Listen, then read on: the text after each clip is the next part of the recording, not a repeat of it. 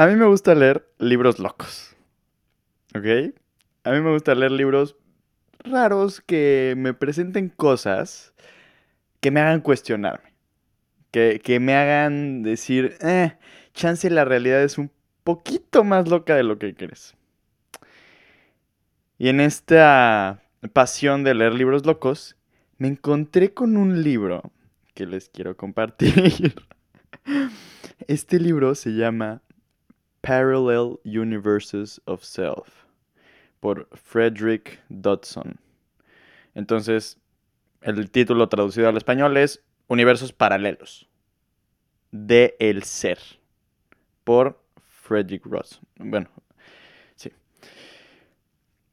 Este cuate, el Frederick, es un escritor americano. Ha escrito 25 libros el güey. Y básicamente su mensaje, como en, todo lo que hace, es, existen universos paralelos con infinitas versiones de ti mismo. Tú hoy, aquí y ahora, estás en uno de esos, mm, o sea, de esos múltiples universos paralelos. Cada uno tiene una versión distinta de ti.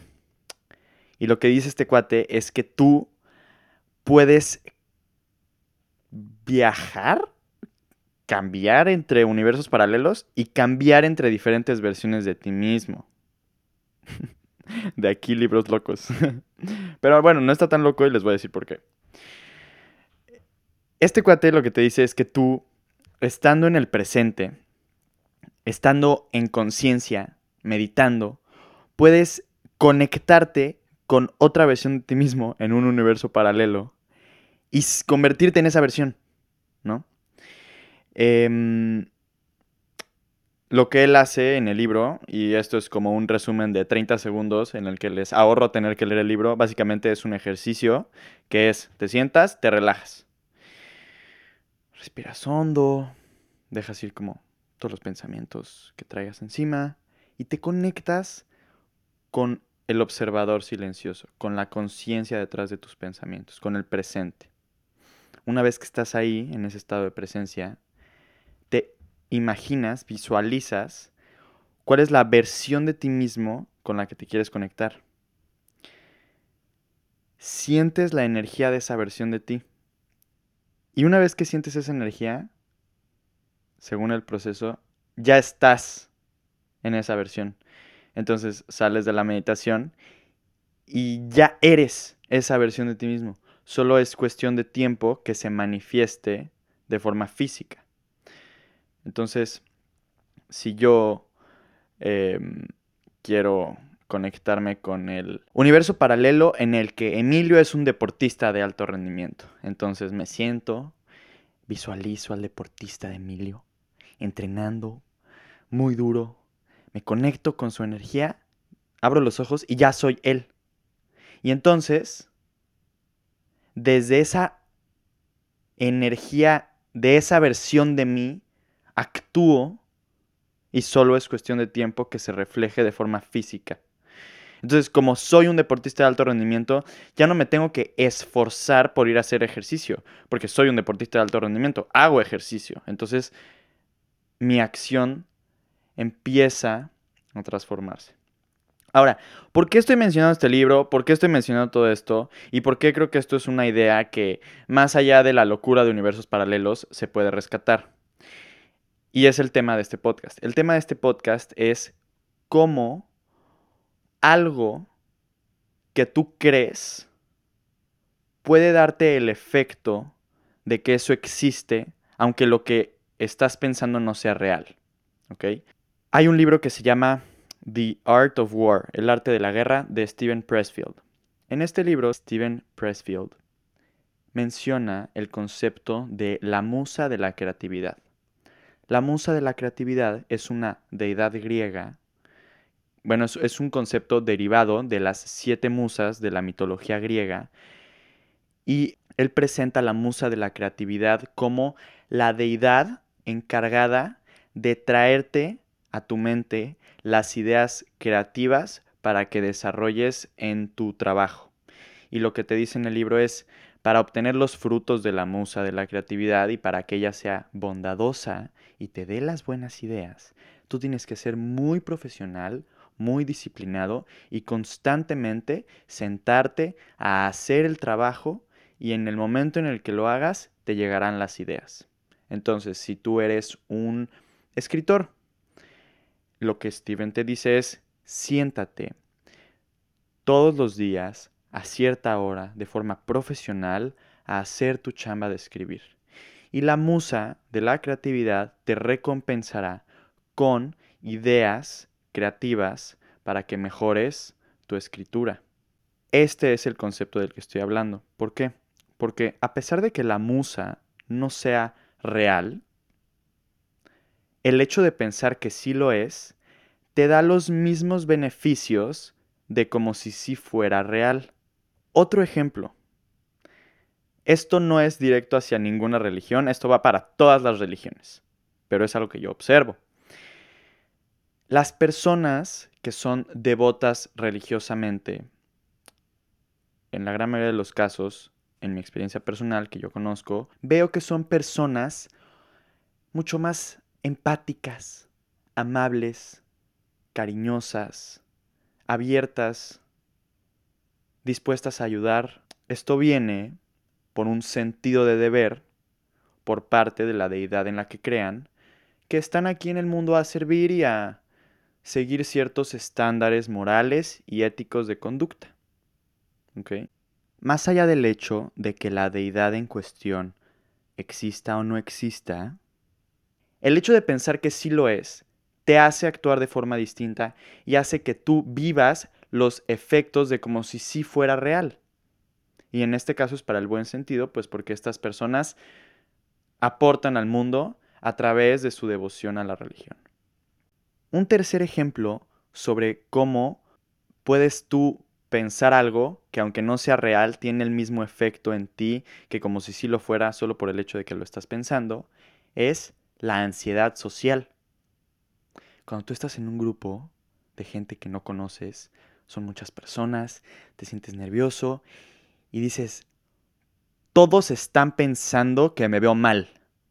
No, no, no, es que seguro todos están dando cuenta que me veo súper awkward. No, no, no, es que seguro todos están dando cuenta de que estoy diciendo pura pendejada. El hecho de que tú pienses eso te hace estresarte, entonces tu lenguaje no, verbal cambia, tu tono de voz también, ya no ves a las personas, ves hacia abajo, empiezas a respirar más fuerte. Tu manera de actuar cambia por un pensamiento que no es real, porque en realidad tú no puedes leer la mente de las personas, eso no es lo que están pensando. Ahora, ya entendimos este concepto de puedes tú pensar algo y aunque no sea real, tener los mismos efectos de como si sí lo fuera. Quiero regresar a la idea de estos universos paralelos. Y más allá de la ciencia ficción detrás de, me quiero enfocar en esta idea de que existen muchas versiones de ti mismo y de ti misma en el futuro. De hecho, existen una infinidad de versiones de ti.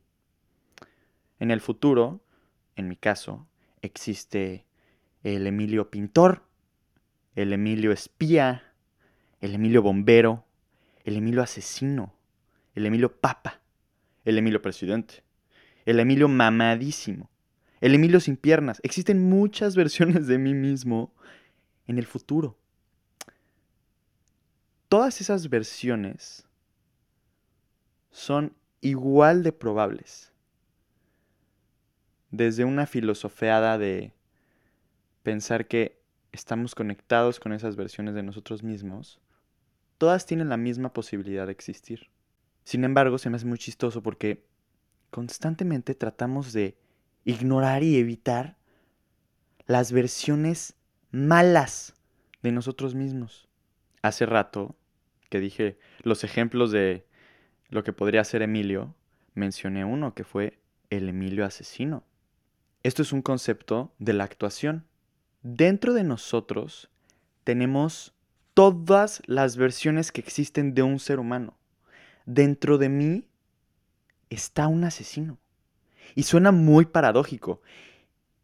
Y no lo digo em, con menosprecio, porque el tema aquí es que hay un valor moral, ético y de valores que me hacen no personificar esa versión de mí. Pero está, está en todos. Y todos tenemos versiones de nosotros mismos que no nos gustan y que queremos ignorar. El Emilio mentiroso, cobarde, el Emilio arrogante, egoísta, envidioso. Todas esas versiones de mí mismo existen y también existen en el futuro. El Emilio fracasado está ahí en algún lugar del futuro. La trato de ignorar, pero existe. Y es probable que la termine personificando. Pero es igual de probable la mejor versión de mí. Y el Emilio chingón, exitoso, que alcanza todos sus objetivos. Ahorita estoy hablando de mí, pero estás entendiendo a dónde va esto. Eso también va para ti. Todas esas versiones de ti mismo, de ti misma, que quieres ignorar y que no aceptas que son parte de ti, acéptalas. Acéptalas aquí y ahora. Mucha gente tiene miedo de hacer cosas. No, porque ¿qué van a pensar de mí? ¿Qué es lo peor que pueden pensar de ti? ¿Que eres un fracaso y que no sirves para nada? Ok. Eres un fracaso y no sirves para nada. Ya eres eso, está bien. Ahora, desde ahí, también reconoce que hay una versión de ti igual de probable, que es un chingón, que es una chingona. Desde aquí en el presente, estás conectado con un hilo a todas las versiones de ti en el futuro. Una vez que ya aceptaste todas las versiones de ti, entonces conscientemente decide cuál quieres desde el aquí y el ahora. Decide cuál es la versión de ti con la que te quieres conectar. Imagínatela, siéntela. Y una vez que ya ubicaste cuál es la versión de ti que quieres tener y que quieres personificar, entonces jálala como si fuera un hilo hacia ti. Ahora solo es momento de que se manifieste en la vida real, porque ya eres eso, ya está dentro de ti. Todo esto es algo que le escuché a Diego Dreyfus, siempre lo menciono, me cae muy bien. Otra de sus metáforas es, cuando tú tomas un coche y vas en carretera, tú no vas zurrado de miedo pensando, es que voy a chocar, eh, es que me voy a morir, no, es que se va a ponchar una llanta, el motor va a dejar de funcionar. No, no. Vas en carretera con musiquita, disfrutando el camino, manejando rico, relajado, en paz, con certeza de que vas a llegar.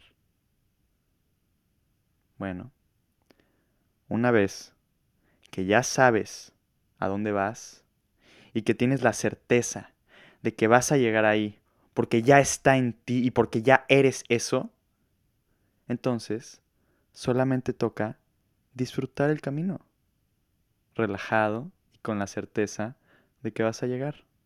Ahora, muy importante, que no se te olvide que todo lo que acabo de decir es completamente mentira.